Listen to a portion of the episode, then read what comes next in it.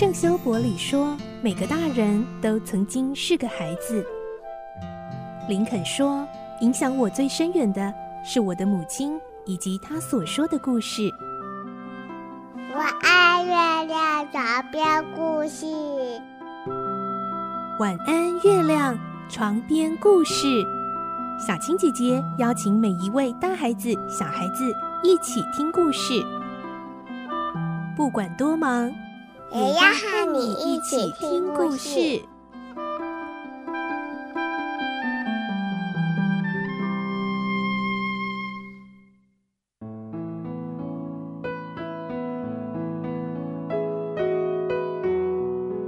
晚安，欢迎你和我们一起听故事。我是小青姐姐，我们继续来听双面人的故事。今天是第六集，我们会听到，为了不让集团里的人起疑心，罗平和他的部下上演了一场逼真的演出。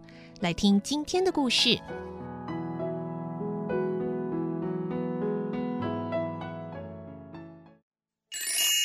双面人》第六集，逼真的演出。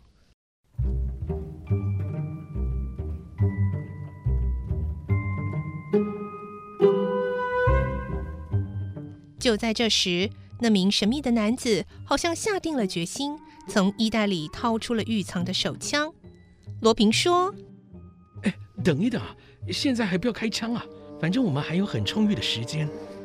刚才我把门打开之后，再重新锁好的原因，就是怕发生这种情况，因为待会儿那个人还得用钥匙开门，所以要花一点时间。我们呢？”呃，可以趁机躲到大厅旁的窗帘后面。哎，小心点啊，不要让那个家伙看见你的脚啊！就在罗平刚把身子藏好的一瞬间，那位银行家就把门打开了。他走入大厅，打开了电灯，把帽子和风衣搁在沙发上。躲在窗帘后面的男子从窗帘的缝隙中打量着这栋屋子的主人，发现他大约才四十岁左右。身材不高，穿着却相当考究而且整齐。他一回到家后，就开始欣赏墙壁四周的壁画，一边抽着高级雪茄，似乎对自己的收藏品感到既骄傲又满足。他慢慢地踱步，来到了罗平所藏匿的窗帘前面，停下了脚步，转过身去望着对面墙上的一幅画。这时，罗平的手悄悄从窗帘后伸出。刹那间勒住了银行家的脖子，银行家显得相当吃惊，他挣扎着想离开，但已经太迟了。罗平握着拳，朝银行家的心窝处捶了一拳，只听见他闷哼了一声，便软绵绵地倒了下去，嘴中的雪茄掉落在地上。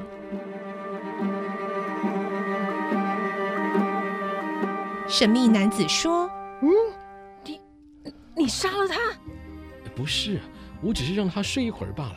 我最不喜欢杀人了。罗平说完，环顾四周，考虑了半天，又说：“我们的车子太小了，恐怕装不了多少东西。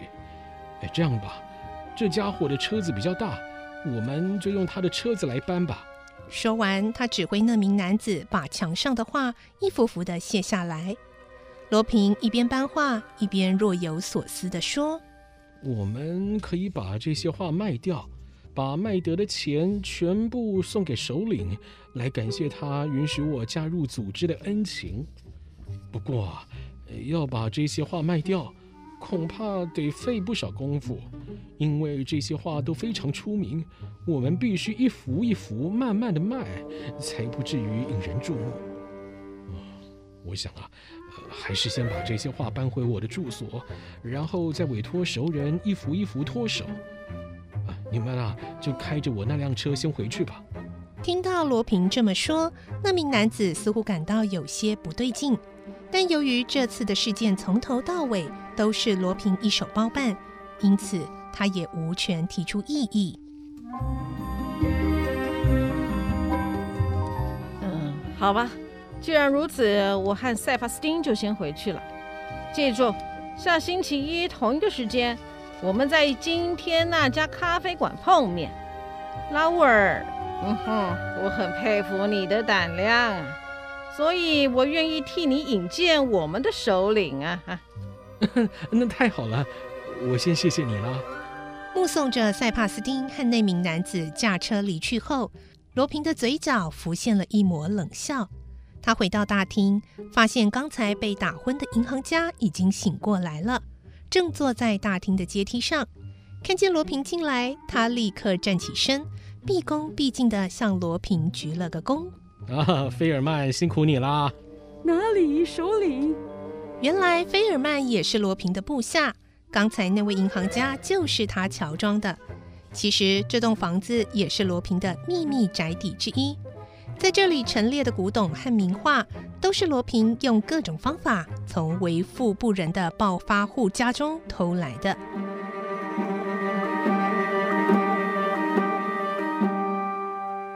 罗平在大厅中的一张大椅子上坐了下来，示意菲尔曼坐在他对面的椅子上。怎么样？刚才那拳锤下去的地方还会痛吗？嗯、呃，我是没有用很大的力气啊，但你的表演却相当逼真啊。说到这儿，两人不禁相视大笑。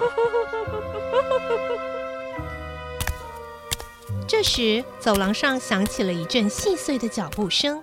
一位头发灰白的老人出现在大厅中，他也是罗平的部下。哎，约翰，你还好吧？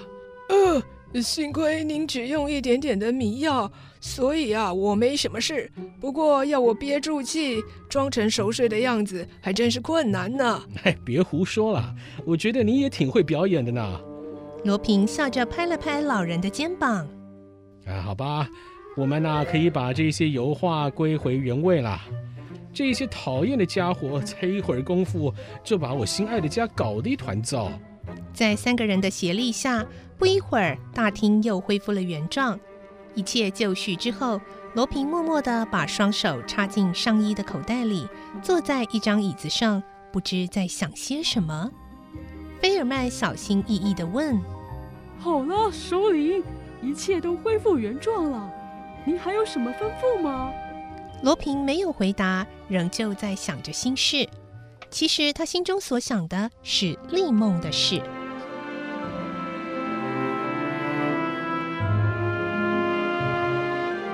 丽梦是罗平最心爱的妻子，她也深深的爱着罗平。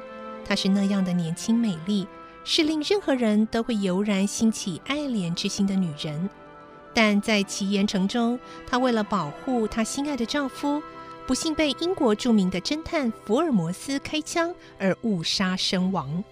那颗子弹本来是要射进罗平的心脏，丽梦却奋不顾身地冲了过去。子弹不偏不倚地射进他的咽喉，他为罗平牺牲了宝贵的生命。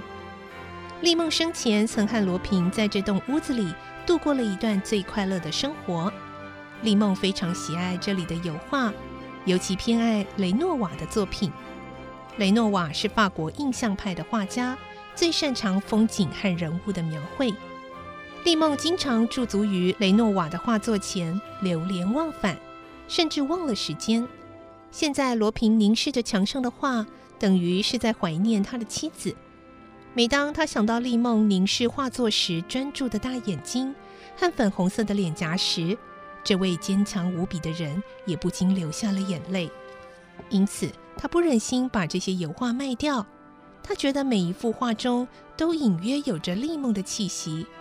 丽梦生前最大的心愿就是希望罗平能脱离这种危险的工作，早日过着光明磊落、不怕见到阳光的生活。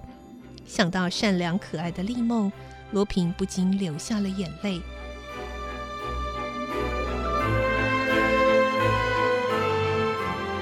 站在一旁的菲尔曼非常了解罗平的心情，因此他不发一言，悄悄地离开了大厅，留下罗平一个人静静地坐在那儿。而他的心中不再想着被杀害的检察官夫人，也不再关心克利夫集团的事了。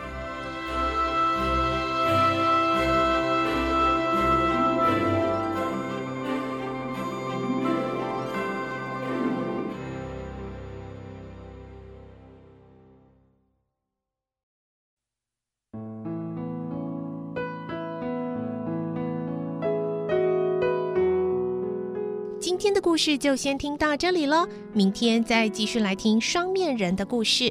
我是小青姐姐，祝你有个好梦，晚安，拜拜。小朋友要睡觉了，晚安。